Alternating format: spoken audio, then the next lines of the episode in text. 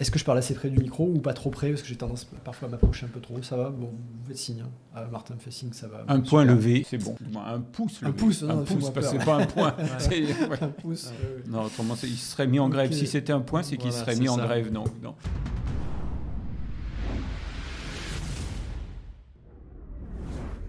Bonjour à tous, bienvenue sur le Jump Site. Bonjour Gilles, Salut Thierry. je suis Thierry Dubois et nous sommes aujourd'hui en compagnie de Jean Botti qui Salut est tout le monde. directeur général et directeur technologique de Voltaero. Avec toi, on va parler propulsion hybride. On va Absolument. parler d'avions à motorisation hybride. Même plus que ça, hein, on peut aller plus loin hein, que Volontiers. le powertrain.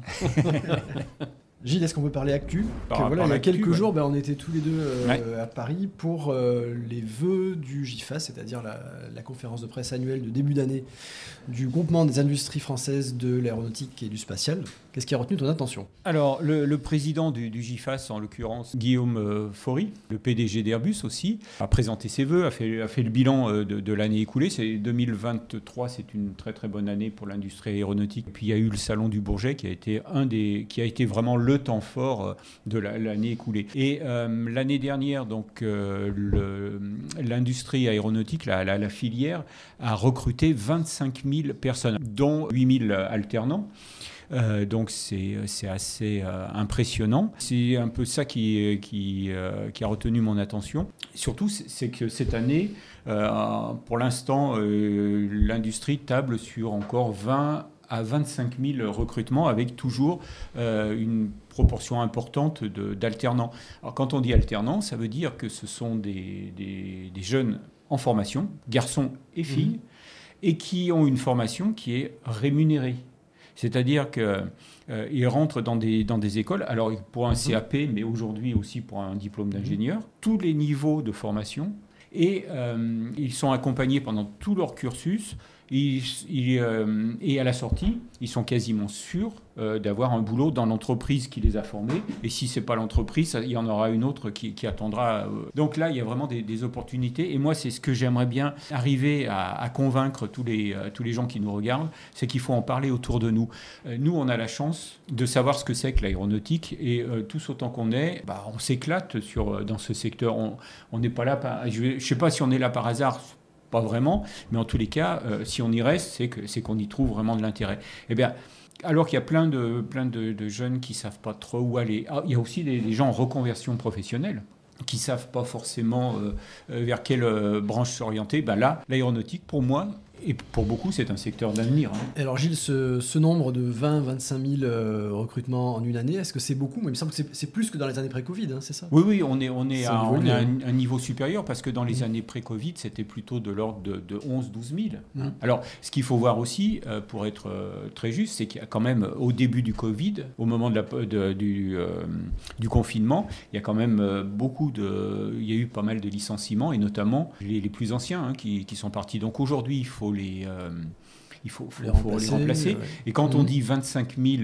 euh, recrutements, on a augmenté que de 4% le, le nombre de, de- de salariés. Le hein, nombre total de salariés Ouais. de la branche Mmh. représentée par Donc, le donc euh, Mmh. ces 25 000 ont en grande partie euh, Compensé. compensé. hein. donc, euh, et- mais ça va on continue. Il y a quand même une augmentation ouais, nette. ouais. Alors on parlait recrutement. Jean, est-ce que ça recrute chez Voltaero Ouais, écoute, nous, euh, le chiffre de 20 000, tu divises par 1000 et ça tombe bien.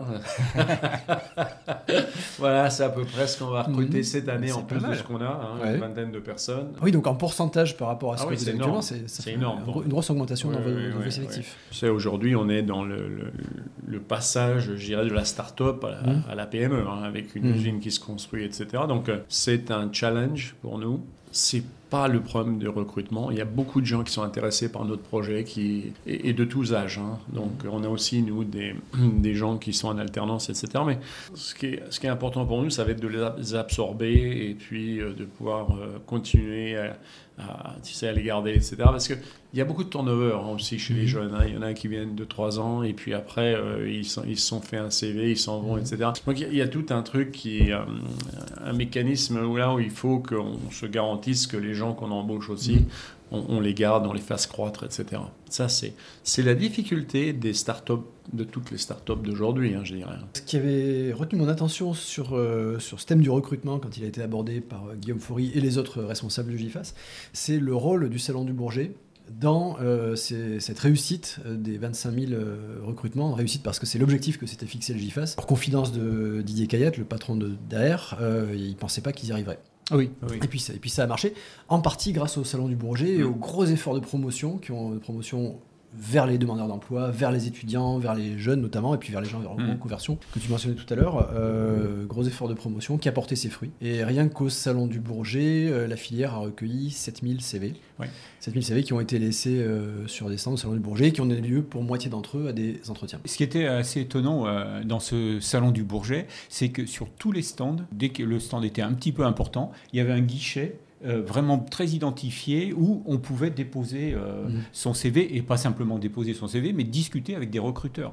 Et ça, ça c'était quand même assez nouveau parce que euh, le salon du Bourget, depuis pas mal d'éditions, est quand même un lieu de, de recrutement hein, ou, ou au moins de promotion des, Mhm. des- des métiers de l'aéronautique. Mais on n'était jamais allé à, à ce point à avoir un espace dédié, un guichet Mhm. sur, le, sur le, le stand pour vraiment euh, accueillir les, les- les gens en recherche d'emploi.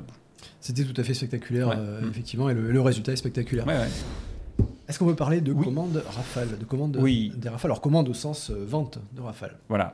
Alors, là, bah, ça, ça, c'est un petit peu en lien aussi Mhm. avec le, le- le sujet pré- euh, précédent, c'est-à-dire que si on a besoin autant de talents, comme, on- comme disent, comme aiment dire les, les, Les les. DRH, les recruteurs, des talents avec des guillemets, euh, c'est-à-dire de professionnels, c'est parce que il- aujourd'hui les carnets de commandes sont pleins et entre autres le carnet de commandes du, du Rafale, c'est assez exceptionnel quand même Mhm.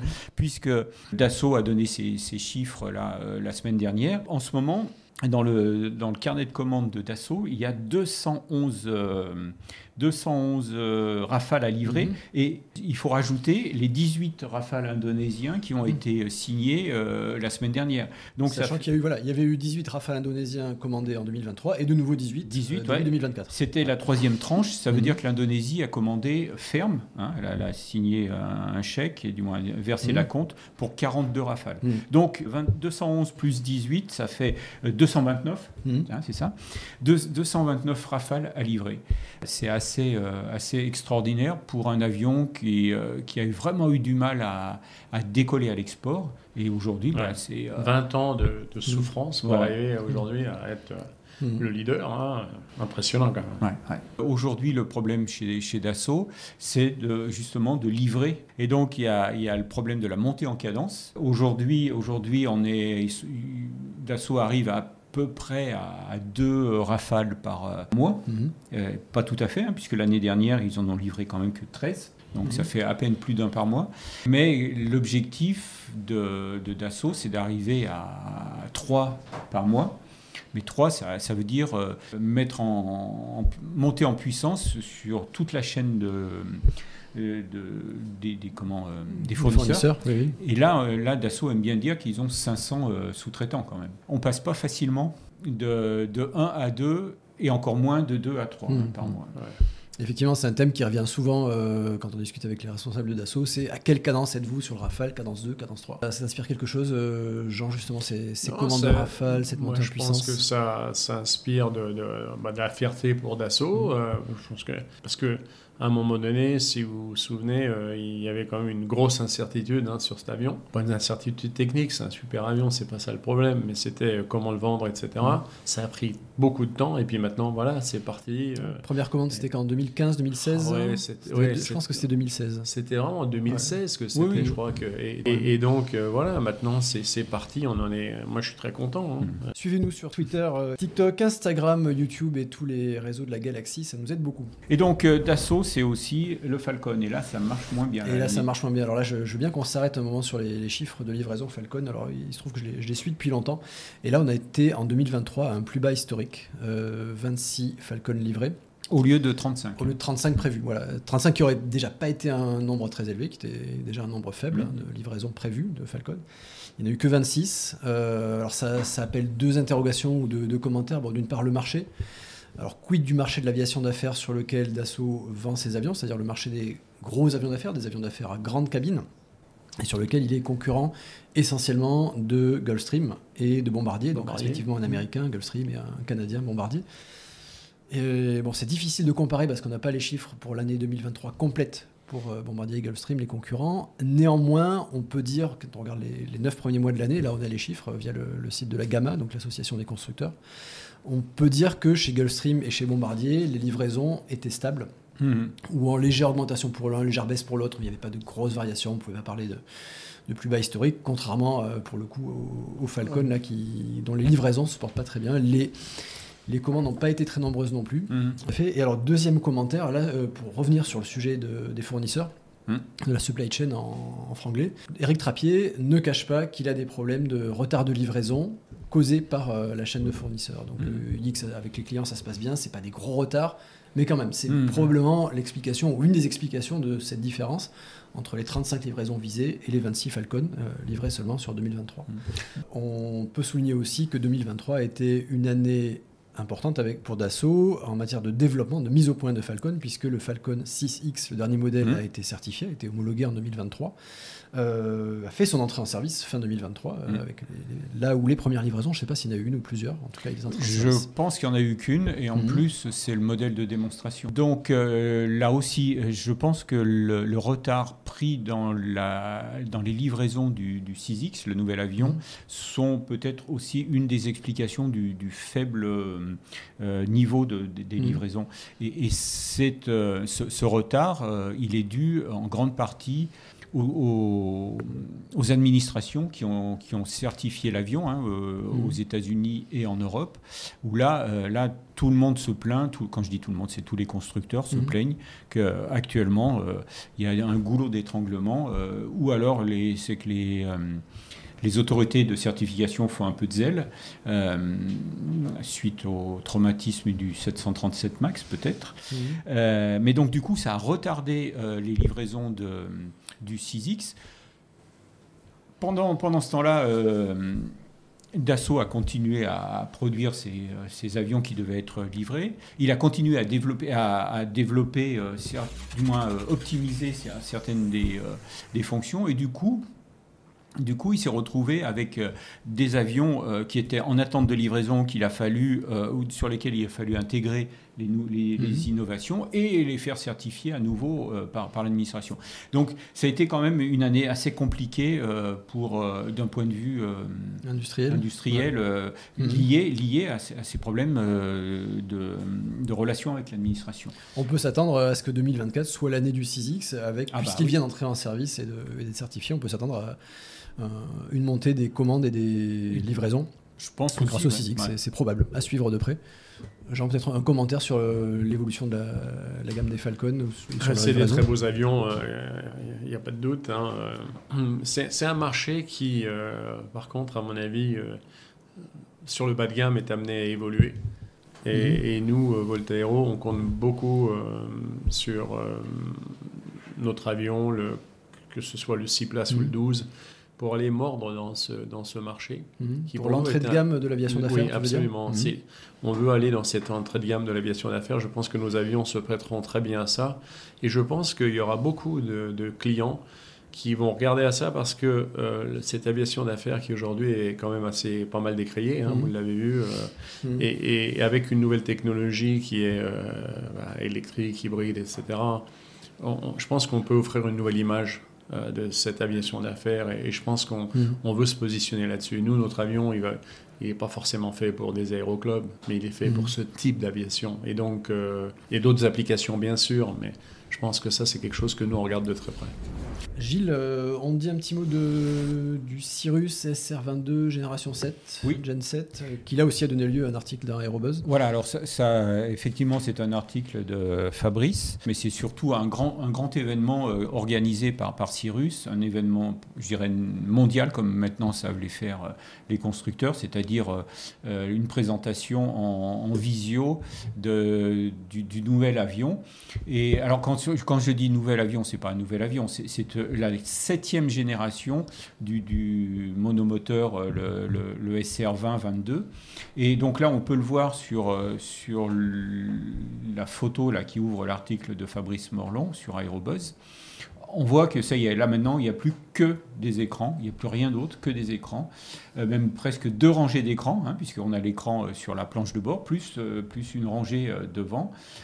C'est un avion qui au-delà des, écrans, facilite encore un peu plus le, travail des, du, pilote. Mmh. Là, on parle de, pilotes privés. Hein, ce sont mmh. des, même si ce sont des pilotes expérimentés, ça reste quand même des pilotes privés qui utilisent l'avion pour des déplacements souvent professionnels. Et là, ils ont besoin d'avoir le maximum d'assistance. Cyrus a fait encore un grand pas en avant dans, dans, ce sens-là. Ça, c'est vraiment une chose que nous, on regarde de très près, puisque euh, on travaille de très près, nous, avec, euh, pas avec Garmin, mais euh, avec Avidyne. Avidyne, c'est le, le concurrent, c'est l'alternative. C'est l'alternative, en fait. Hein, dans l'aviation générale, il y, a, il y, a, deux grands concurrents, il y a Avidyne et Garmin. et, on, est, on va adapter la Quantum Suite d'Avidyne sur notre avion, qui est très similaire. Ça va être du 14 pouces, définition 4K. Et puis, euh, on aura une tablette aussi mhm. qui est dessinée pour aller sur l'avion, qui donnera toutes les assistances nécessaires pour faire aussi euh, donner des informations en, real time, comme on dit, en mhm. temps réel sur la, météo, les conditions, etc., pour, pour justement faire de la navigation mhm. qui soit plus intelligente que ce qu'on peut faire aujourd'hui euh, avec ce qu'on a dans, les mains. Donc ça, c'est quelque chose que on, a vraiment en tête. Et en plus, euh, Cyrus, c'est vraiment là où on veut être. C'est le créneau. Euh, oui, c'est notre créneau à nous. C'est vraiment voilà.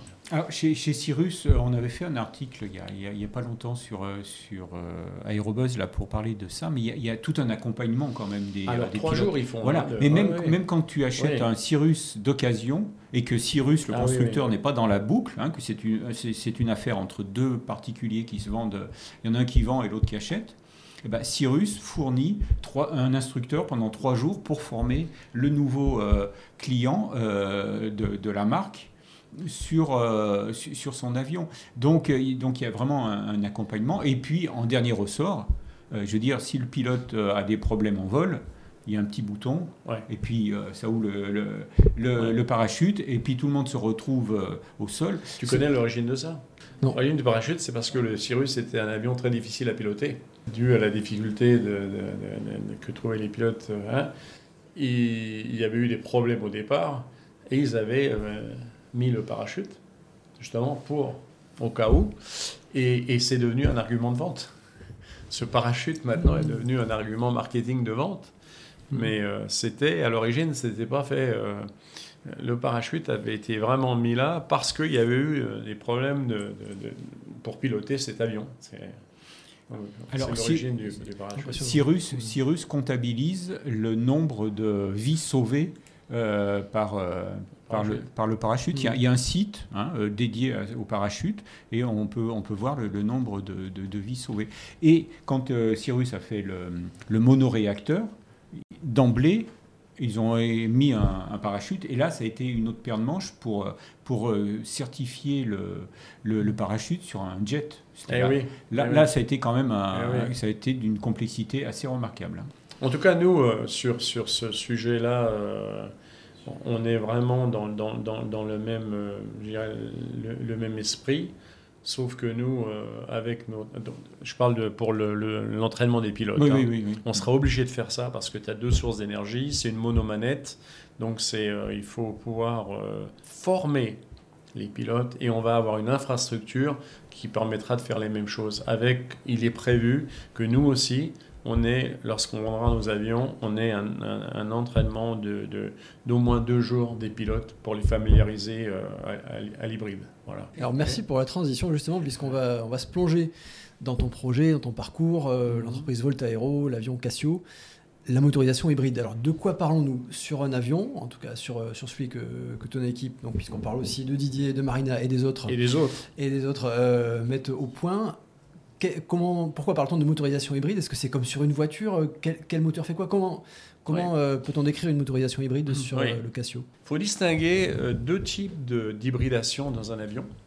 Tu as l'hybride de série, ce qu'on appelle l'hybride de série, c'est ce qu'avait commencé à faire tout le mm. monde, y compris les ampères, etc., mm. où tu avais un moteur thermique d'un côté, un générateur de l'autre, et tu faisais fonctionner ça. Nous, ce n'est pas le cas. Nous, c'est un hybride parallèle. Un hybride de série aussi, tu as le, le, le, moteur qu'entraîne une génératrice, et c'est tout le temps. Nous, tu peux déconnecter complètement les deux, les, les, deux mm. technologies. Tu as le moteur thermique, tu as, les moteurs électriques, tu peux utiliser un, l'autre ou les deux combinés. C'est ça qui nous donne la redondance. Mhm. C'est ça qui fait qu'on peut faire nos décollages et nos atterrissages en tout électrique. Donc pour nous, c'est pas seulement un objectif, euh, je dirais, de réduction de CO2, parce que je vais vous dire la vérité, les Américains s'en foutent du CO2. Faut être honnête.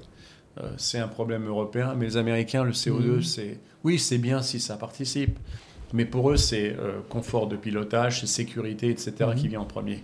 Ça, Donc- ça va devenir un argument de vente quand même. euh, Une moindre consommation, des moindres émissions de CO2, ça va devenir un argument de vente euh, même aux as- États-Unis. Non, mais si tu combines, si tu combines les, les coûts d'opération, l'Américain, euh, il est comme les autres, il a son porte-monnaie et il aime bien que ce soit euh, Mhm. toujours le, le plus rentable possible. Donc ça, c'est vrai. Mais euh, ce que je voulais dire par là, c'est que pour nous, décoller, atterrir en électrique, c'est surtout pour la bruyance. Ensuite, Mhm. bien sûr, tu n'as pas d'émissions, donc c'est parfait. Autour des aéroports, les endroits les plus pollués, en général, hein, c'est toujours autour des, aé- des aéroports ou des aérodromes. Quand, euh, donc, ne, ne pas émettre de pollution à la fois sonore et euh, de la pollution classique, euh, les NOx, euh, les, le CO2, etc., c'est bien. Mhm. Ça, c'est sûr. Mais nous, donc, on, a beaucoup réfléchi aussi au fait de la redondance, tu vois, Donc en termes de sécurité. de sécurité, Mhm. et aussi de la sécurité au- de l'approvisionnement. Les bornes électriques, en- ben, les ouais. bornes Mhm. électriques, tu peux pas dire que tout va se transformer du jour au lendemain avec euh, des bornes électriques partout, des trucs, ça va pas se faire.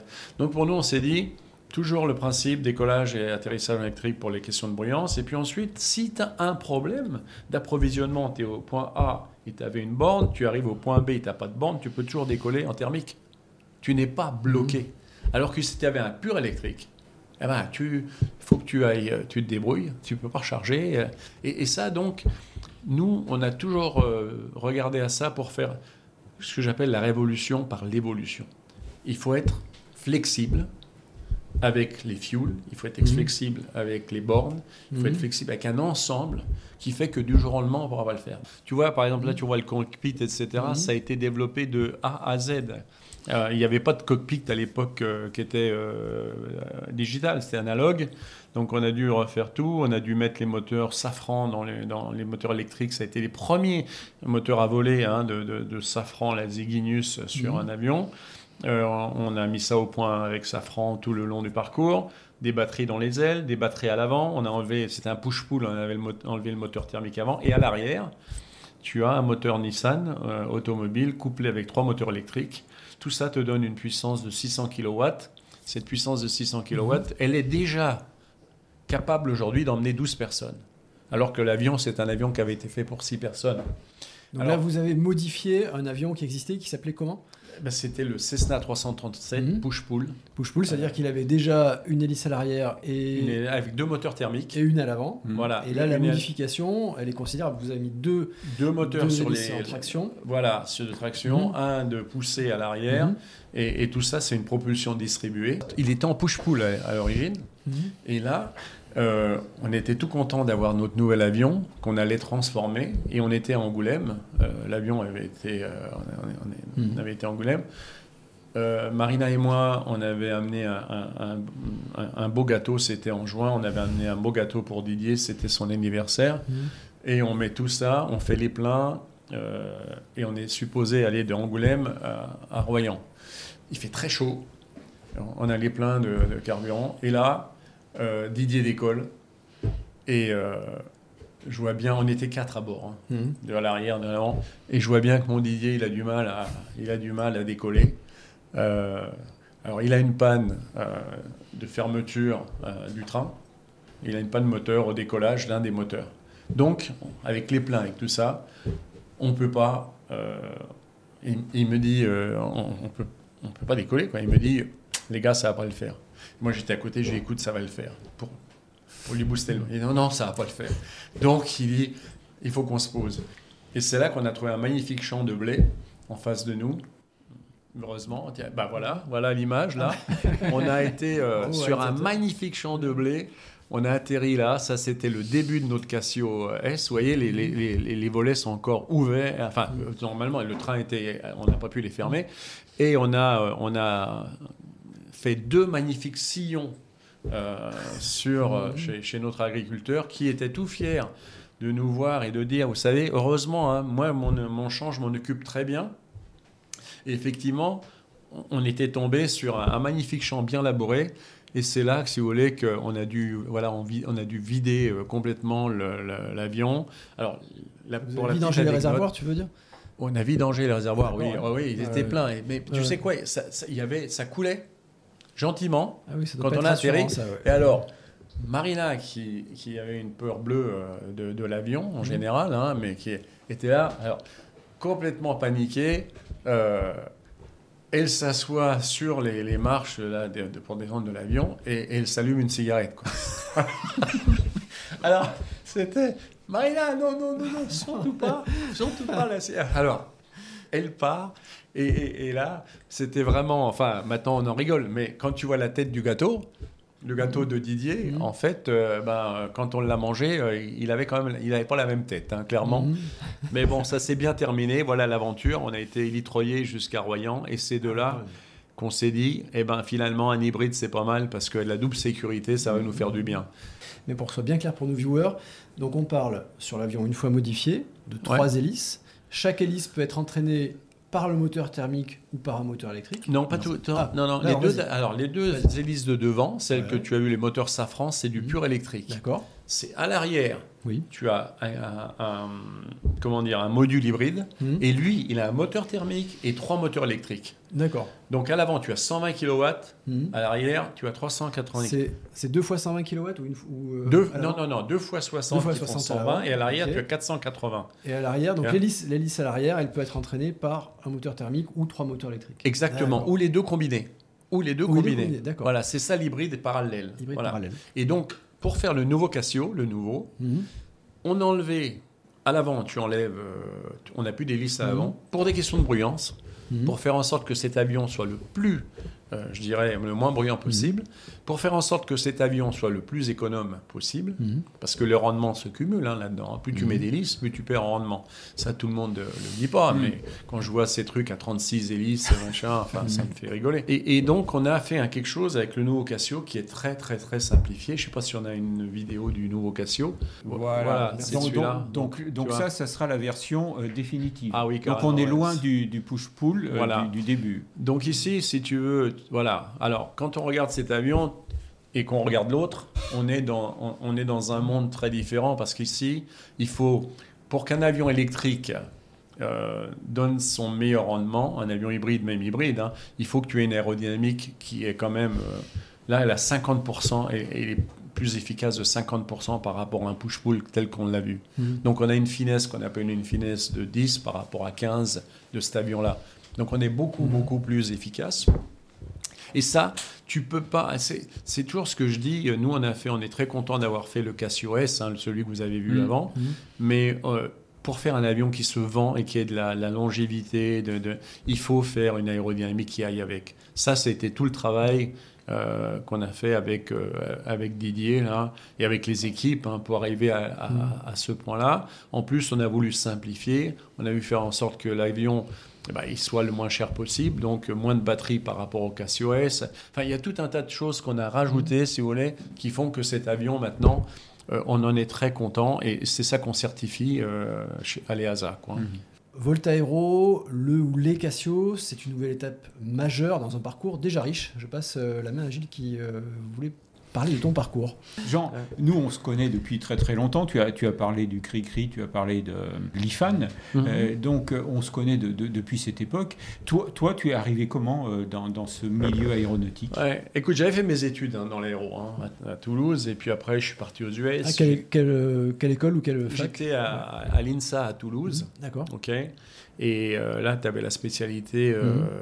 aéro, hein, comme bah, bah, dans Toulouse, c'est clair. Hein. Entre Sup Aéro et nous, il y avait juste euh, un, pont, tu vois. Tu allais d'une mhm. école à l'autre. Et c'était les mêmes profs.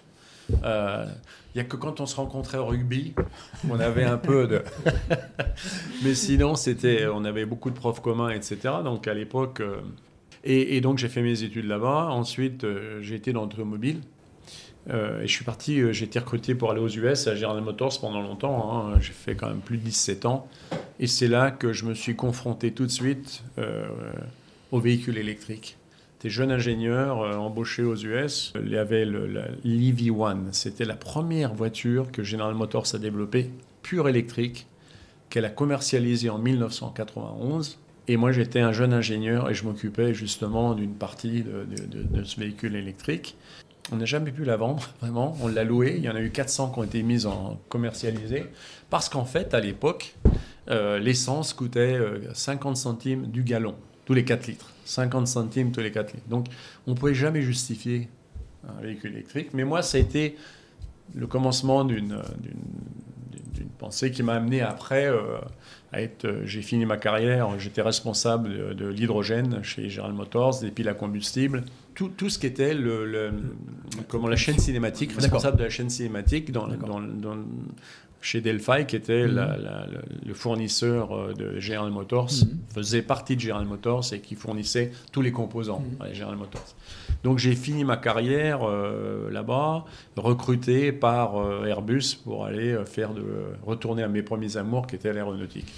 Et quand je suis arrivé, c'est en 2006. Donc j'étais le directeur général délégué technologie innovation pour le groupe j'ai tout de suite euh, voulu commencer la journée électrique, la roadmap mhm. électrique, la feuille de route électrique et aussi la feuille de route hydrogène. Les premiers essais d'hydrogène, je les ai faits avec la SNECMA. À l'époque, ce n'était pas encore Safran. Mhm. Avec, je me rappelle très bien, avec Jacques Rambier. Mhm. Je lui avais dit écoute, Jacques, il faut qu'on fasse une étude de l'injection assistée par hydrogène sur les, turbines. On avait fait déjà, c'était là le début de, de vous voyez, c'était en 2006 donc il y a, longtemps, hein, euh, et, on avait eu des très bons résultats sur la combustion assistée mhm. hydrogène. Et je pense que aujourd'hui, beaucoup de gens parlent, tu vois, de, l'hydrogène pur, etc. Mhm. Moi, je dis que que ce soit dans les moteurs à piston ou même dans les, dans, dans les turbines, faire de la combustion assistée à hydrogène, c'est très bon. Qu'est-ce que tu appelles assister? C'est-à-dire que quand tu, as, quand tu injectes, donc tu as ton, ton, ton, moteur thermique avec du, du, carburant mhm. classique, tu peux toujours, au moment de la combustion, tu apportes, tu injectes. Donc tu as un injecteur mhm. essence, tu amènes un, injecteur hydrogène. Mhm. Tu, tu, tu, mélanges ça, tu, tu favorises, tu hydrogénises le milieu et ça te réduit énormément tes, tes émissions ah d'accord, donc c'est un mélange de carburant classique et d'hydrogène Et d'hydrogène. Ah d'accord. Voilà, parce que beaucoup parlent que de l'hydrogène pur, mais tu ah as des solutions qui peuvent être très très mmh. bien avec euh, des combinaisons de ce type-là. Moi je mmh. l'ai fait, je l'ai expérimenté. À l'époque j'étais euh, chez GM, on travaillait avec BMW. Mmh. qui avait lancé euh, les voitures à hydrogène depuis très longtemps. Hein. Il y avait des taxis qui tournaient à Munich, etc., en pur hydrogène. Et, et, et, ça marchait très bien. Airbus avance quand même sur la pointe des pieds là-dessus parce que il faut que derrière, c'est bien d'avoir de la techno. La techno, elle va marcher. J'en suis persuadé. Je l'ai déjà fait, moi, avec hmm. les automobiles. La techno, elle va marcher. Et on, va le faire aussi avec Kawasaki, d'ailleurs. On, va avoir un moteur à hydrogène qui va être... Mais il faut aussi que le business soit compatible. Et là, le, prix est un obstacle eh ben important.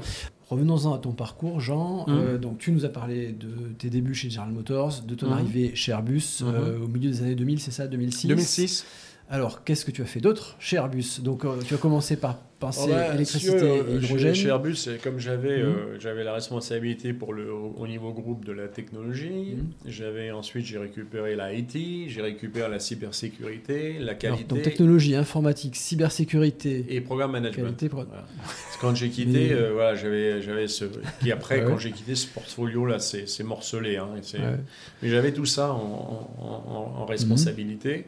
Donc c'était, euh, il y avait beaucoup, beaucoup de choses.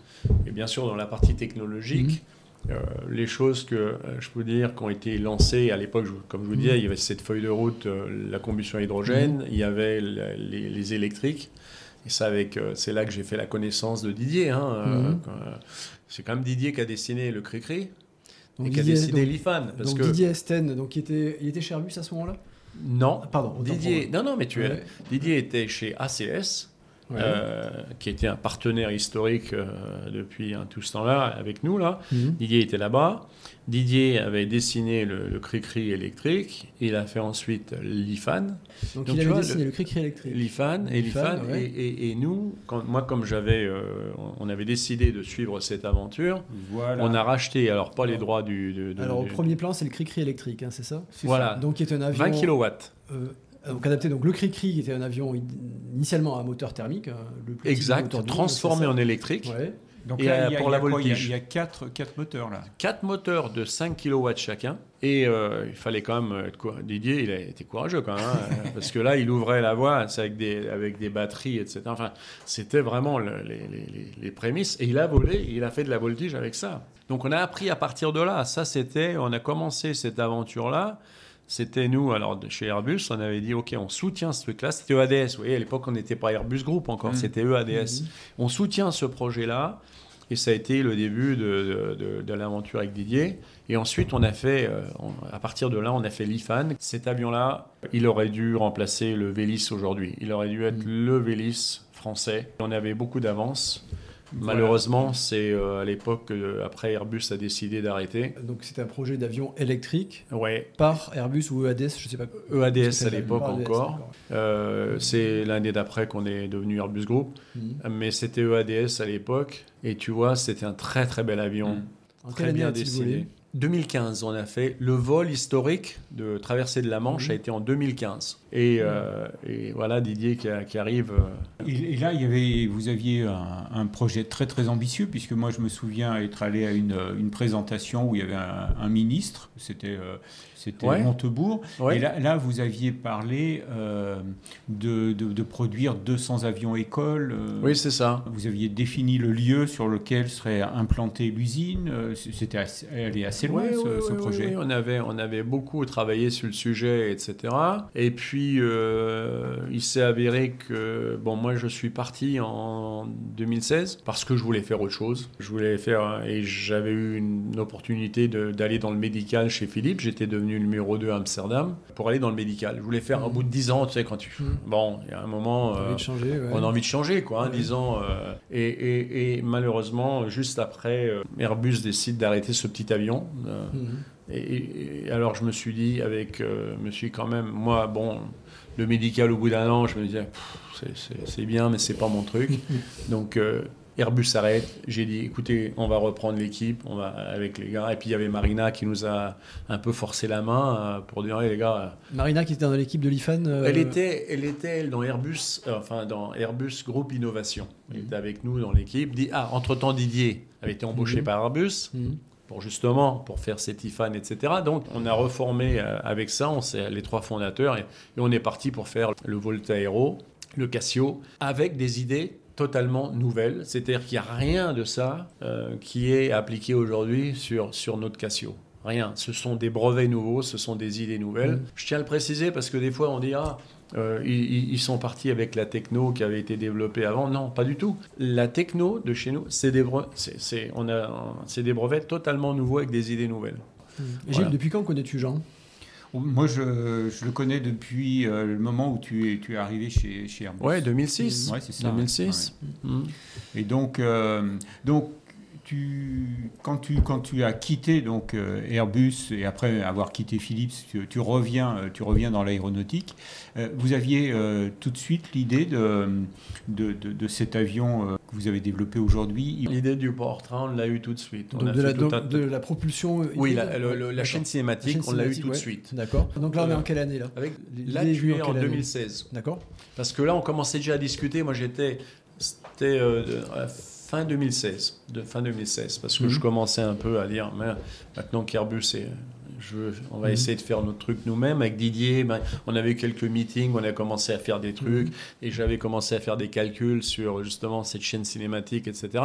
Et Didier, il dit il y a un avion, il y a un avion qui pourrait vraiment bien se prêter à ça. Qui est certifié, qui est, que je connais bien parce que j'en ai pile, j'ai fait des centaines d'heures là-dessus. C'est le push-pull de Cessna. Et, on pas un avion courant. Hein, euh, donc ouais, non, non, mais idée, ouais. là, Didier arrive avec ça en disant mais il y a ce Cessna, euh, le 337 là, qu'on devrait euh, considérer parce que c'est vraiment versatile. Il donc, avait raison. Donc on rappelle push-pull, ça veut dire un moteur à l'avant, un moteur à l'arrière. Et, et, et, donc, euh, si tu veux, lui, il était parti là-dessus. Il s'est dit on va pouvoir, comme c'est un avion très solide, rappelez-vous, cet avion, il avait fait la guerre, la guerre au Vietnam, du, etc. Vietnam, ouais. On avait mis, il avait des bombes en dessous, les ailes. Donc il est, c'est un avion hyper solide, on va pouvoir coller des batteries là-dessus, on va pouvoir monter les moteurs électriques Safran, et à l'arrière, on peut faire un push avec le module hybride. Et, et, et c'est ça qui euh, nous a motivés pour acheter donc cet avion push-pull et de le transformer croyez avoir acheté un avion en bon état euh, en Espagne, là, bah, je peux vous dire ah que non, ça. C'est pas celui-là. Ah, celui-là, non. Celui-là, c'est le futur. Que... Ah, si seulement il pouvait être certifié déjà. ah, ben voilà, le voilà. Merci. Quand on s'est planté dans le champ de blé, on s'est dit vraiment, il faut une redondance. Et, et, et c'est comme ça qu'on a créé, en fait, on s'est dit, euh, ce qu'on est en train de faire là, avoir une double énergie, c'est quand même une sécurité euh, très, très agréable. Et vous le voyez, l'avion, là, euh, l'avantage qu'il avait, c'est que, comme tu le disais, deux moteurs en avant l'arrière, tu n'avais pas de problème de, de, de, de, mise en travers, etc. Et de pilotage, hein, c'est facile à piloter. Alors, quand tu décolles, si tu as les pleins, etc., tu décolles pas avec un seul moteur. Mmh, tu le fais pas. Hein. Mais euh, quand tu es en l'air, oui, ça, mmh. tu peux maintenir le vol. Et ça, c'était quand même. C'est un bel avion, hein, quand même. C'est mmh, un, un, très bon avion, robuste. Et la conception date de quelles années? Par les années 60, ça. 28 février ah ouais, 1960. Donc ça veut dire que c'est un truc qui a été fait dans les années 50. Mmh. Si le premier vol s'est fait en 61. Ouais. Euh... Alors il vole tellement bien sur un moteur qu'il a marqué sur le tableau de bord ne pas essayer de décoller sur un seul moteur. Bah oui. Nous dit Franck. Bah oui, ça, ça, je peux vous le garantir. Fred qui ajoute prédécesseur du OV10 dans le US Air Force et au Calfire. Je voudrais savoir à quel moment vous avez créé la société Voltaire. Ah oui, donc, raison, oui. donc euh, novembre, 2016, les idées novembre, germent. Novembre 2017, ouais. mmh. euh, je crée la, la, société tout seul. Mmh. Parce que euh, Didier et Marina sont encore employés d'Airbus Group. D'accord. Donc voilà. Fin 2017. Donc, voilà, ouais. je crée la. Mais, mmh.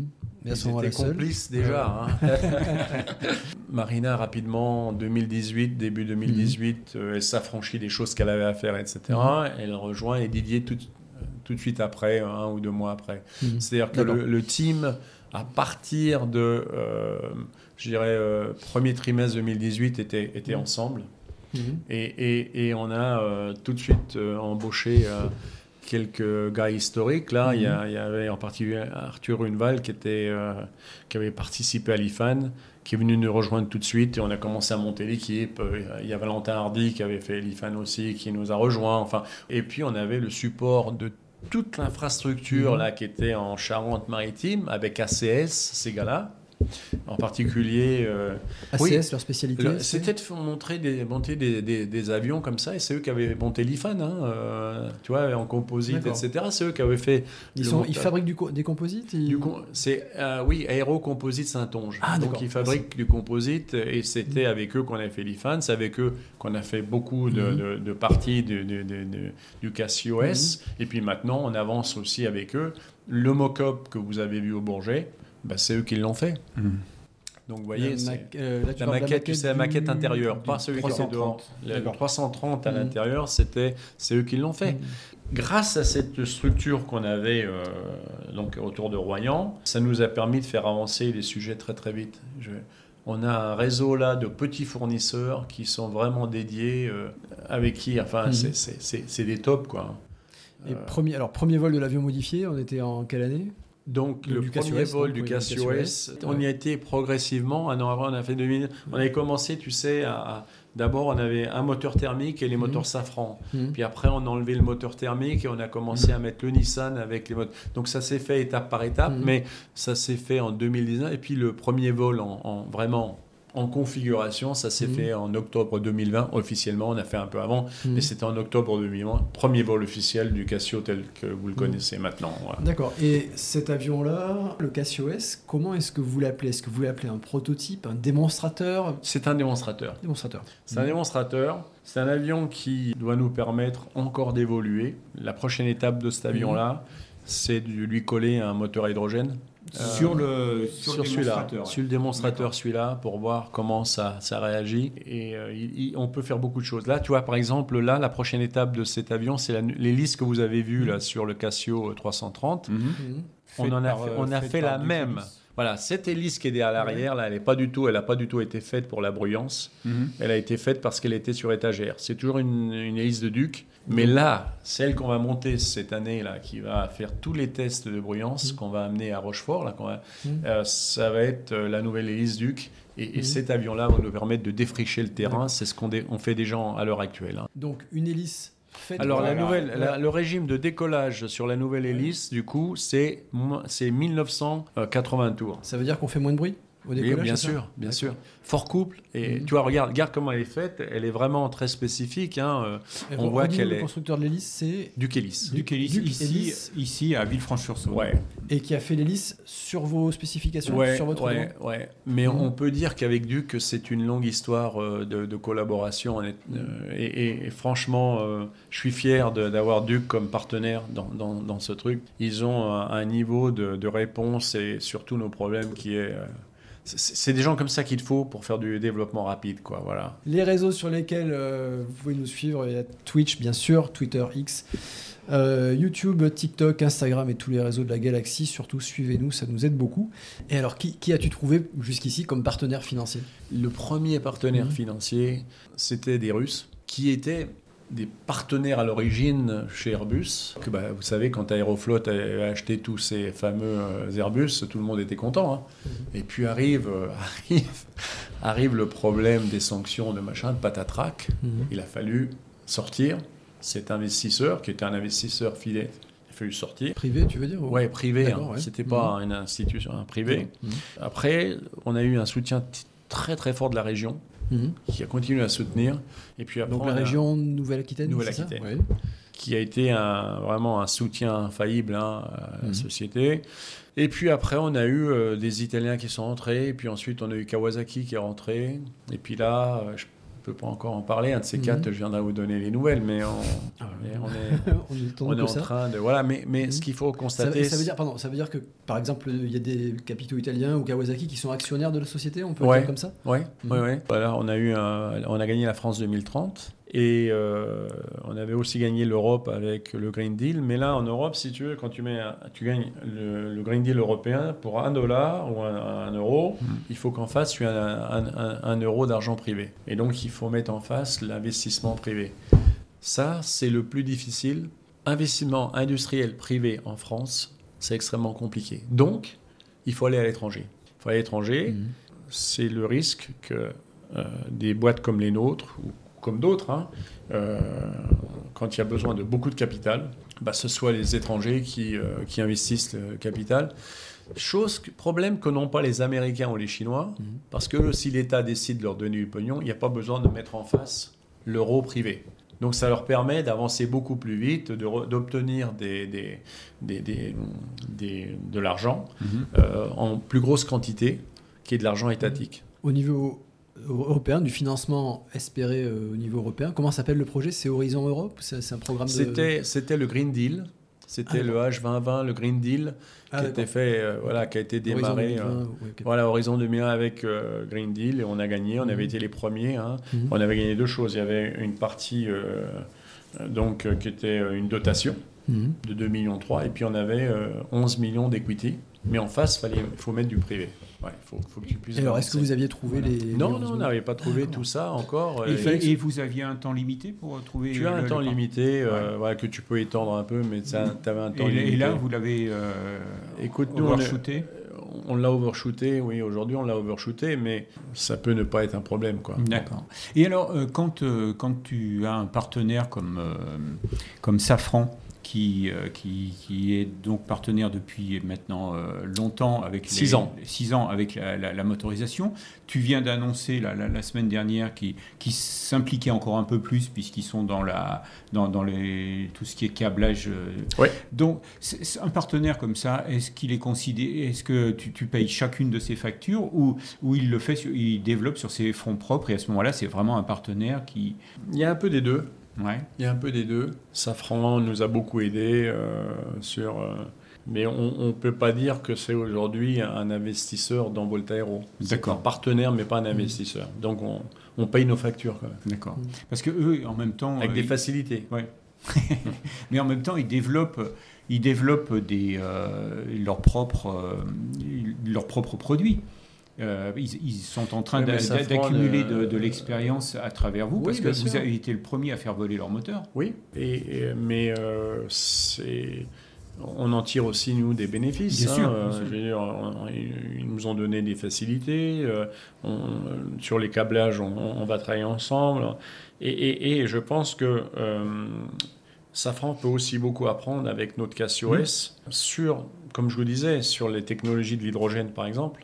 Euh, faire voler des turbines euh, type Safran, hélicoptère, etc., ça pourrait être très intéressant. Aujourd'hui, euh, bon, nous, on a des moteurs à piston. Mais sur ce Casio S, là, Mhm. tu peux très bien imaginer mettre une, une turbine type hélico, la combiner avec notre boîte de vitesse, enfin tout ce qu'on a fait, etc. Et tu fais voler un hybride hydrogène avec un, un- un moteur d'hélico. Et là, tu développes une puissance qui est capable d'emmener jusqu'à 19 personnes. hein, Mhm. Est-ce qu'on peut refaire un peu de vulgarisation, si, euh, si je puis le dire ainsi, et voir les quelques photos d'automobiles euh, Puisque, donc, si vous nous rejoignez, on parle toujours euh, de propulsion hybride dans l'aviation. Merci pour la, la photo. Donc là, on voit plusieurs générations de la voiture hybride la plus connue, en tout cas celle qui a été la première Prius, ouais. dès la fin des années 90, 96, 98, je crois, dans, dans ces eaux-là pour la première Prius. Pourquoi euh, l'aéronautique se met-elle si tard à l'hybride? Par rapport à l'automobile Écoute, euh, je pense que euh, l'industrie euh, aéronautique en général est, est très conservatrice. Mhm. Et ça se comprend parce que euh, une voiture, tu sais, tu la mets sur la route, si tu as un pépin, bah, tu te mets sur le bas-côté. Quand tu fais des avions, et Dieu sait, vous vous rendez bien compte, hein, regardez la catastrophe du 737 euh, dans t- sous toutes ses formes, là, le MAX, euh, Mhm. qui euh, d'un moment à un autre à un autre n'arrête pas d'avoir des- que, que- que des ennuis. Euh, on, on se rend bien compte que même pour des sociétés comme Boeing, etc., euh, c'est pas simple. Mhm. Regardez euh, Vertical Aerospace qui a probablement dépensé, je sais pas, peut-être 10 millions sur ce proto là, le premier, c'est le gros euh, qui s'est craché là euh, récemment. Là, on parle de, Joby. de Nivetol, hein, Oui, c'est Les ouais. eVTOL, hein, Ouais. les Donc, qui s'est craché euh, récemment. Regardez l'histoire avec Joby, Zero Avia qui avait craché son premier proto, le Piper. Mm. Je veux dire, voilà, c'est pas un business facile, hein, le nôtre Mhm. quand même. Et, et il faut y aller, euh, comme je dis toujours, euh, la révolution par l'évolution. Et, et donc, je suis pas étonné, si tu veux, que la partie euh, électrique et, hybridation arrive bien plus tard dans l'aéronautique qu'elle n'est arrivée dans l'automobile. Ça, c'est. et- et- toute, proportion gardée, tu veux dire toute proportion gardée. Alors- tu, veux dire, ouais. tu prends beaucoup moins de risques quand tu fais une bagnole que quand tu fais un avion. Alors justement, euh, Martin et Bastien, pouvez-vous nous mettre des images du Casio 330 Aujourd'hui, le démonstrateur, comme son nom l'indique, n'a pas vocation à être certifié, n'a pas vocation à être homologué. Tu m'arrêtes si je me trompe. Le Casio S. Le Casio- celui, dit celui qui est Le le Casio S, pardon. Ouais. Le Casio S n'a pas vocation. Celui-là, oui. Celui qu'on voit là, oui. Et voilà, donc celui-là, donc ça c'est un- une conception entièrement Voltaero, donc c'est pas Ouais. c'est pas un avion modifié, hein, ce sera une conception entièrement Voltaero. Oui. Ou est-ce qu'il a déjà volé? Non, il vole, euh, il doit voler euh, cet été. Mhm. L'été Alors- l'été 2024. Oui, D'accord. mais en thermique. Mhm. Encore une fois, pour rassurer les ASA et les certificateurs, Donc avec un quand moteur. tu as déjà une piston nouvelle aérodynamique, oui. voilà, piston classique, quand tu as une nouvelle aérodynamique, Mhm. tu as une nouvelle hélice, tu as un nouveau moteur qui est le Kawasaki, mieux vaut d'abord faire voler Mhm. le premier domaine de vol avec un truc classique. Mhm. Et en même temps, on a euh, au banc d'essai chez Akira, Mhm. qui est un partenaire avec euh, Kawasaki et nous-mêmes, on teste, on est en train de faire tous les tests du, de- du module de puissance hybride Mhm. là-bas euh, à Bayonne pour euh, justement être prêt. Lorsqu'on aura fait tout le domaine de vol, on aura un deuxième prototype qui lui va être le prototype de certification. Alors, euh, à Bayonne, c'est quelle entreprise qui est. Akira. Ah, d'accord. Ils ont une installation, des À installations à Bayonne. Bayonne. à Bayonne. Et alors, tu parlais d'un moteur thermique Kawasaki, ça veut dire que c'est un moteur de moto? Oui, c'est le moteur de la Ninja, 4 cylindres. Hyper Pour puissant, 2 pour- kW par kilo, donc deux fois plus puissant que, en rapport poids-puissance Mhm. que les moteurs classiques d'aéronautique. Le poids chez nous, c'est un ennemi. Tu mets des batteries, tu as des moteurs électriques, donc il faut combattre ce poids. Donc tu le combats par deux choses. Tu réduis le, le poids euh, des éléments et tu mets de l'aérodynamique en plus. Comme je disais, 50% des- d'amélioration de l'aérodynamique Mhm. d'un avion comme ça par rapport à un avion classique, les Cirrus d'aujourd'hui ou tous les autres qui sont sur le, sur le Mhm. marché. Qu'est-ce qui, est, qu'est-ce qui est long à mettre au point euh, sur cet avion en particulier, avant son premier vol? Qu'est-ce qui est long Je te posais la question parce qu'il me semble qu'à un moment, on espérait qu'il volerait en 2023. Tu m'arrêtes si je me trompe, mais j'a- j'avais en tête 2023. Finalement, ce serait été 2024. Qu'est-ce, qu'est-ce qui prend Tout. du temps? Qu'est-ce qui est long Tout. Euh, on n'a pas été aidé, aidé par le Covid. hein. Mhm. Ça, ça a été euh, parce que les appros, tout ça, Mhm. c'est- on n'a pas été aidé par Les le fait que la Les provision- fournisseurs sont en les retard, fournisseurs sont en retard Ouais. chez les gros. S'ils sont en retard chez les gros, ils sont encore plus en retard chez les petits. parce, Parce que c'est d'abord les gros, exactement, c'est les gros qui passent. Donc si tu veux, dans tout ça, euh, et puis il faut dire aussi, tu fais un avion comme ça, tu veux pas te planter, il, il- il faut passer du temps, il faut repasser du temps, il faut se... donc donc on préfère perdre un peu de temps dans le développement, mais être sûr de notre coup. L'avion qui a été par exemple, tu vois, qu'on a montré au Bourget, qui avait vraiment une cellule en aluminium qu'on va faire, etc. Mhm. Bah, cette cellule-là, elle n'est pas viable pour voler. Ouais, elle n'était pas viable pour voler. Parce qu'elle ne peut pas être acceptable en, en- en tant que structure telle qu'elle avait été faite là pour voler. C'est pas si simple de Donc faire vous allez passer à une structure en, en composite Non, non, toujours en alu, toujours en alu, Mais l'obtention de ce qu'a- la qualité d'obtention de Mhm. l'aluminium, le Mhm. premier avion qu'on a fait, Mhm. qui était exposé au Bourget, n'est pas bonne pour voler. Voilà. Donc ça veut dire que l'avion qui va voler sera un peu différent de celui-là? Non, c'est la façon dont on l'a obtenu qui sera différente. Parce que la qualité des tôles, etc., tel qu'il avait été formé, Mhm. n'est pas bon pour voler. C'est pas viable. Là, tu parles de métallurgie? Je parle de métallurgie. D'accord. Je parle d'obtention de pratique. D'accord. Parce que tu sais, des, comme dit Didier, Donc Didier Esten, directeur ouais. technique. euh, mon Ouais. associé, Ouais, hein, ouais. il dit le papier ne refuse pas l'encre. Tu peux toujours faire des avions en papier, ça marchera toujours, tu vois. Euh, et tu pourras dire à tout le monde, voilà, j'ai fait un avion, machin. Il y en a plein comme ça, même dans Aviation Week, hein, ton- Oui, oui. ton journal. T'as vu, t'as plein de trucs qui cœur, sortent ouais, tous ouais. les deux jours. Il y en a un qui sort avec un gars qui fait maintenant, j'ai vu un 90 places avec euh, 1200 km en électrique, etc. Mais euh, la réalité, est, quand tu commences à faire vraiment l'avion, c'est- vraiment différent. Et, et- et les exemples que je vous ai prenais des eVTOL qui se sont crachés, et même du zéro Avia, c'est des exemples concrets, réels. Donc il faut faire extrêmement attention. euh. Alors, sur un avion comme ça, qui est quand même assez innovant, même si tu dis que vous êtes inspi- euh, inspiré de, de Burt Rutan, les, euh, tout- toutes ces, euh, ces- ces parties pris aérodynamiques, euh, vous allez les, les tester ou euh, comment vous les testez? déjà fait. il y, a, il y a des essais en soufflerie, la C'est déjà simulation, On a Alors. fait quatre campagnes de soufflerie déjà.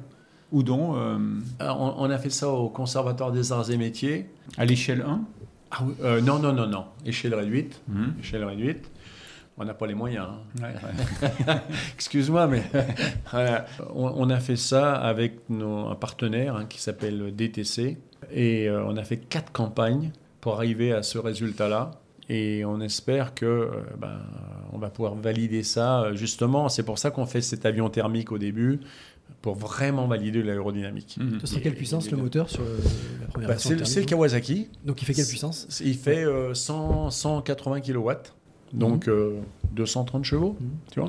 Mais comme il sera, cet avion sera pratiquement vide, il n'aura pas les batteries, il aura pas le- Mhm. donc c'est un avion qui va faire 1400, 1000 1500 kg, 230 chevaux sur un avion comme ça, ça, Mhm. ça va quoi, ça va le faire. Je voudrais qu'on revienne aux, aux avantages de la propulsion hybride.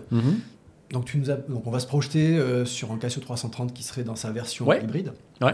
Quel gain, quel progrès apporte la motorisation hybride? Tu parlais tout à l'heure de bruit. Le bruit, c'est Ouais. un, un élément important parce Mhm. que là, tu fais ton taxi, ton truc, tout en, en électrique. roulage En électrique. roulage ouais, électrique. ouais. Ensuite, je te parlais de l'infrastructure. Tu décolles en électrique, tu atterris en électrique. Mais si tu es dans, tu as décollé euh, avec tes batteries pleines, tu arrives à un autre, euh, un autre endroit, tu n'as pas de- d'infrastructure de, chargeur. Tu vois, aujourd'hui, nous, on a un camion qui suit la- l'avion, hein. le Casio S. Mhm. On a un camion avec notre propre chargeur qui suit chaque fois qu'on fait un vol. Eh ben, il faut qu'on aille de l'autre côté pour recharger les batteries, etc. Donc, on emmène notre propre. C'est un, c'est un démonstrateur. Mais tu vois, la, la contrainte. Mhm. Donc, si tu as un hybride et que tu veux euh, que, que, tu as le problème, tu peux toujours décoller en en pur thermique. Et ça, c'est quand même un sacré avantage. de souplesse. Donc, ouais. l'évolution, tu, tu évolues avec l'infrastructure. Tu as un avion électrique pur, tu te démerdes. Il faut que tu aies de point A au point B, il faut que tu aies les chargeurs. Donc moins de bruit, quasiment pas de bruit, enfin pardon, très peu de bruit au décollage, Voilà. très peu de bruit à l'atterrissage, donc une meilleure acceptation euh, par les riverains de, Exactement.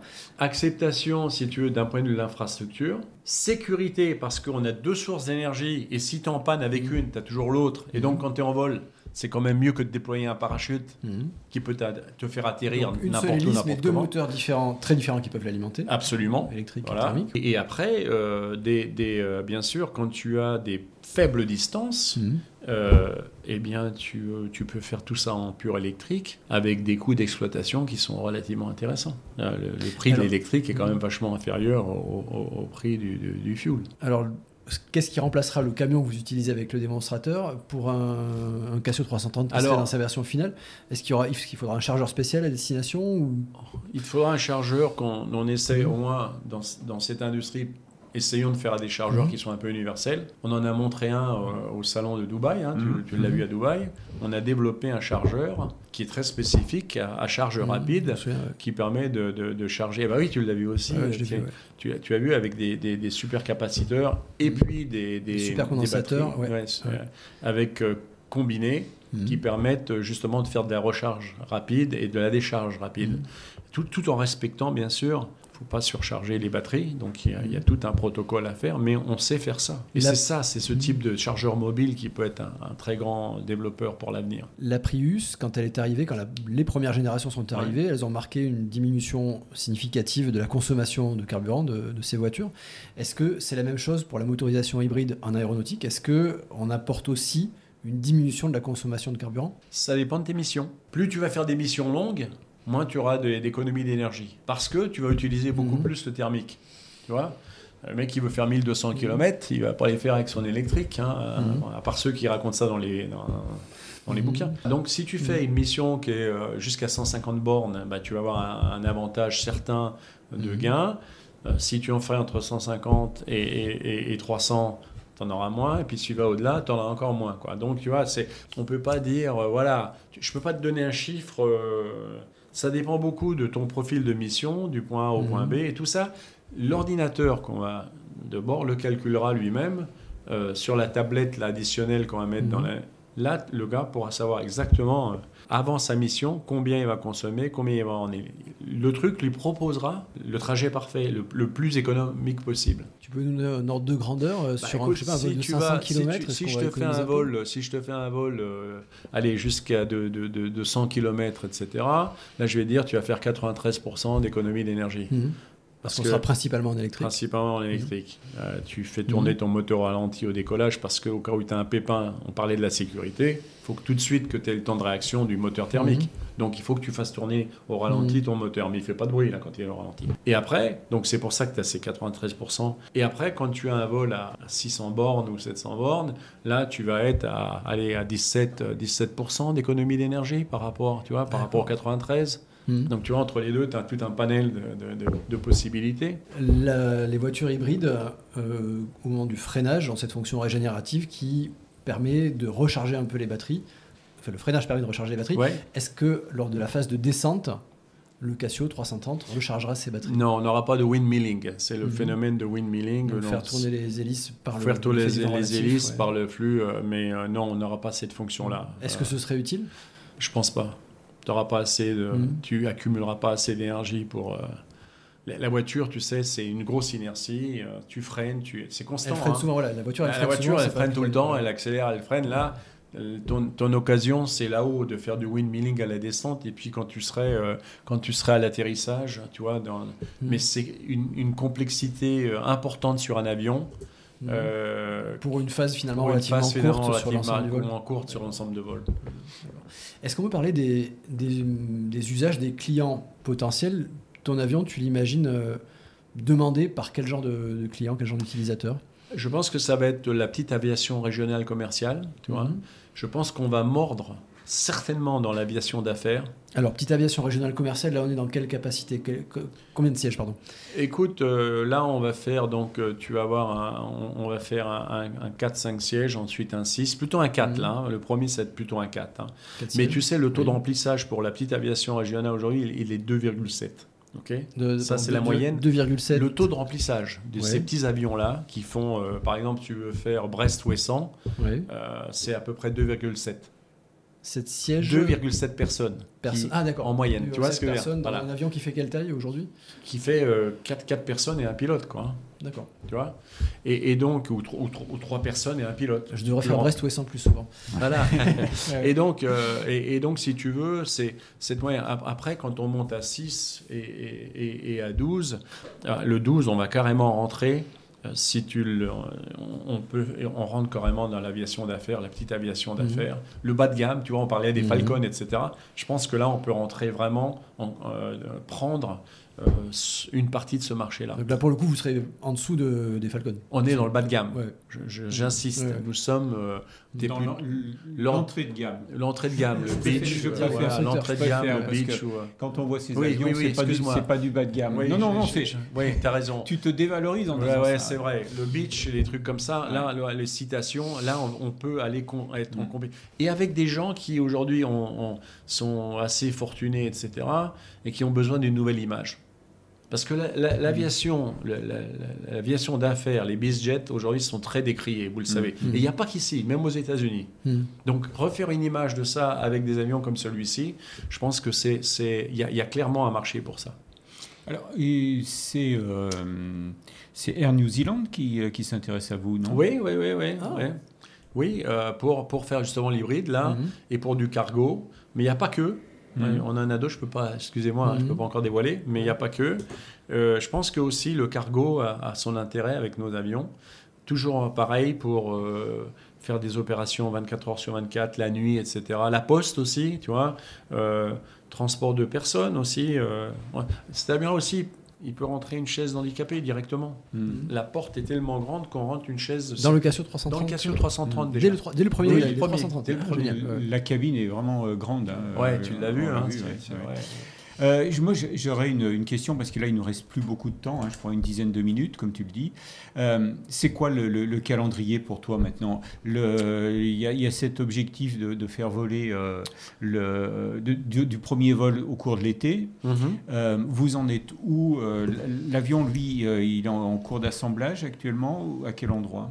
Alors aujourd'hui, donc on a des briques. hein, euh, L'avion, euh, il y, a, il y y a- il y a des briques qui sont en train d'être construites en Italie.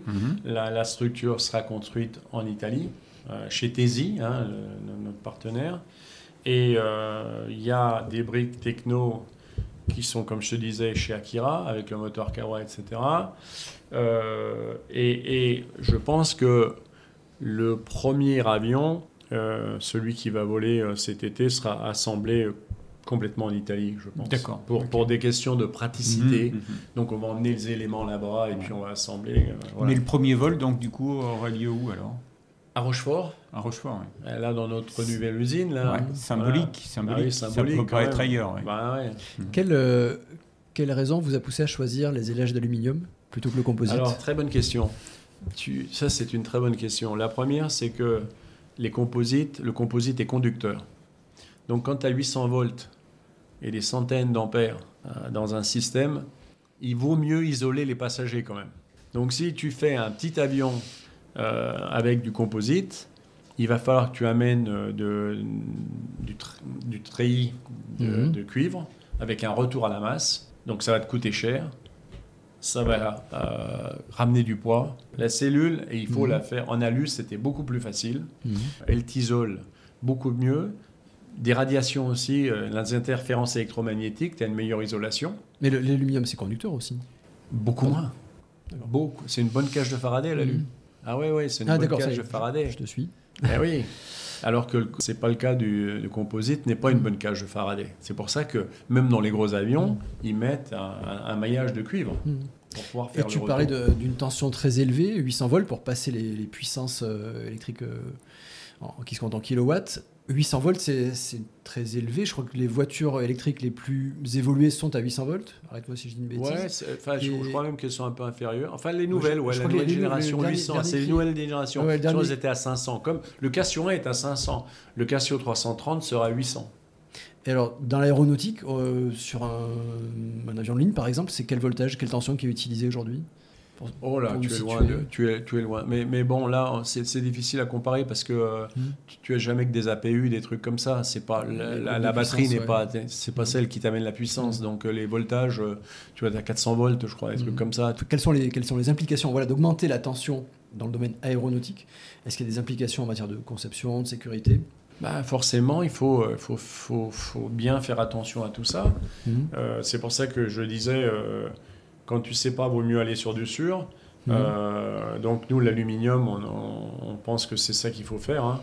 Euh, donc si on devait faire des, des, pièces en, en, composite, ce serait plutôt dans des trucs où tu as des ailes où il n'y a pas des humains, etc. Ou bien mhm. la partie arrière, là, elle peut être faite en composite si on a besoin de gagner du poids, mais tu gagneras pas beaucoup, beaucoup. Tu vois. Par contre, la cellule, la laisser avec son... C'est beaucoup plus réparable en plus, l'alu. Euh, il y, a beaucoup d'avantages. Hein. et puis, c'est moins cher. Mhm. Puis aussi, c'est moins cher. Le tu, sais, quand on regarde l'A320, je parle de l'A320, je parle d'un gros avion. On a toujours eu du mal à justifier qu'un A320 devait être en composite. Un moyen, un petit coup, un moyen courrier, etc. On avait beaucoup de, mal à justifier que ça avait un sens d'un point de vue euh, économique de le faire en composite. Alors que ça justifie quand tu fais un long courrier, parce que là tu gagnes, mhm. euh, tu gagnes sur un long courrier, D'où l'usage des composites sur le 787 et, le bien sûr, 350. Bien sûr, bien sûr. Alors vous imaginez les mecs qui veulent faire des 90 places, euh, hein, qui, annoncent des 90 places tout électriques. Euh.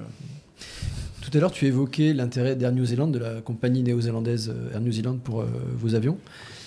À partir de quel moment, quand on met au point un avion, quand on est une, une start-up bientôt PME qui passe, euh, qui, met au point un avion, à partir de quel moment on peut demander à un client potentiel de verser un acompte? J'imagine qu'aujourd'hui c'est beaucoup trop tôt, mais est-ce qu'il y a un moment dans le développement où on peut dire, écoutez, là on est bien avancé, l'usine elle existe. L'assertif. Euh, D'accord. L'assertif pour verser euh, un acompte à un client potentiel. Quand tu as certifié le machin, que tu sais, mhm. maintenant, quand tu es à la phase finale de la certification, là, tu peux commencer à dire, écoutez, moi, dans 3-4 mois, je suis certifié. Maintenant, il faut mettre euh, l'argent. Je ne suis pas inquiet pour ça. Tu vois, ce que je, je, je, je, suis plus inquiet pour traverser la vallée de la mort, mhm. pour arriver à la fin de la certif, que pour d'arriver quand tu es au bout. Là. là, là, les clients, ils seront là. On a déjà plus de 220 commandes. Et puis après, le problème, tu sais, tu peux en avoir 500, tu peux en avoir 600. L'important, c'est d'être crédible. C'est de, comme tu disais, c'est de matérialiser les commandes. Tu peux avoir 1000 commandes. Tu as des mecs qui vont te lancer ça, ça leur fait du bien, euh, ça leur fait, c'est bien pour faire croire aux investisseurs. Mais le vrai truc, c'est quand les gars ils te signent, ils disent Ok, moi je te prends 20 avions et je te mets 20% de la commande sur la table. Il n'y a pas beaucoup qui ont 20%. Mm. Tu vois ce que... Mm. Donc euh, c'est ça qu'il faut, c'est l'essai qu'il faut transformer. Et ça, tu ne le transformes que quand tu as un avion qui vole, un prototype qui est crédible, etc., etc., etc. Ça fait beaucoup de conditions. C'est ce qu'on s'attache à faire. Mm. Donc aujourd'hui, je reviens à ta question initiale, qui est où c'est que vous en êtes de l'assertif? On a commencé l'assertif en octobre 2021. On a franchi sur quatre étapes. Les, on a eu la, deuxième étape euh, cet été, là. Mhm. Et là, on passe pour les deux étapes. Étape validée par euh, l'autorité euh, européenne EASA. C'est l'EASA hein, qui a donné son tampon. Mhm. Là, on est au step 3 et on va aller au step 4. Ça, c'est les deux dernières. C'est les plus difficiles, mhm. mais on s'accroche. C'est tout, c'est tout ce qu'on te souhaite. C'est à regret que, qu'on va te libérer, Jean. Merci beaucoup pour le, temps que tu as passé avec nous sur le Jump Site. Vraiment un plaisir d'échanger avec toi. Gilles, ah, on parle du ou des prochains rendez-vous? Déjà, euh, c'est vrai qu'on est, on est frustré. On aurait aimé euh, pouvoir euh, parler avec toi, prolonger ces discussions. Alors, donc, je vous propose qu'on se retrouve avec Jean au mois d'avril au salon de Friedrichshafen. Tu y seras? Ah oui, carrément. Tu y seras. Donc, on continuera cette, euh, cette discussion et en plus, à ce moment-là, tu auras progressé encore et tu seras encore rapproché du premier vol. Donc ça, ça c'est au mois d'avril, ça sera à partir du, du 16 avril qu'on pourra se retrouver sur le plateau de Jump Seat. Et la semaine prochaine, mardi, donc euh, c'est Jérôme qui sera sur le plateau à notre place pour euh, parler avec Elliot euh, de, des, formations dans, dans le métier, dans, dans l'aéronautique. Alors formation euh, dans l'industrie aéronautique, c'est-à-dire aussi bien on part du, du, CAP, BTS, etc. il y a beaucoup de débouchés. Donc aussi bien production que maintenance. Production, maintenance. Et donc là, mmh. bah, on va rentrer dans le concret pour parler de si c'est le moment si vous avez dans votre entourage des jeunes qui se posent des questions d'orientation invitez-les à, venir sur euh, sur, euh, Jump Seat mardi, prochain. merci beaucoup euh, encore Jean. Merci Gilles. Merci c'est un plaisir. D'ailleurs merci à aux auditeurs là, qui nous encouragent. Je, suis très sensible à ça. Merci beaucoup Bastien et Martin pour le super boulot comme toujours. Et bah, écoutez, suivez-nous, pensez à nous suivre sur tout le réseau de la galaxie, de Twitter, X, à YouTube en passant par Instagram et Twitch bien sûr. Euh, est-ce qu'on est sur Facebook? Pas sûr. Oui, oui, oui, oui, on est sur Facebook. À bientôt sur le Jump Site. Merci beaucoup à tous. Merci le chat. Merci.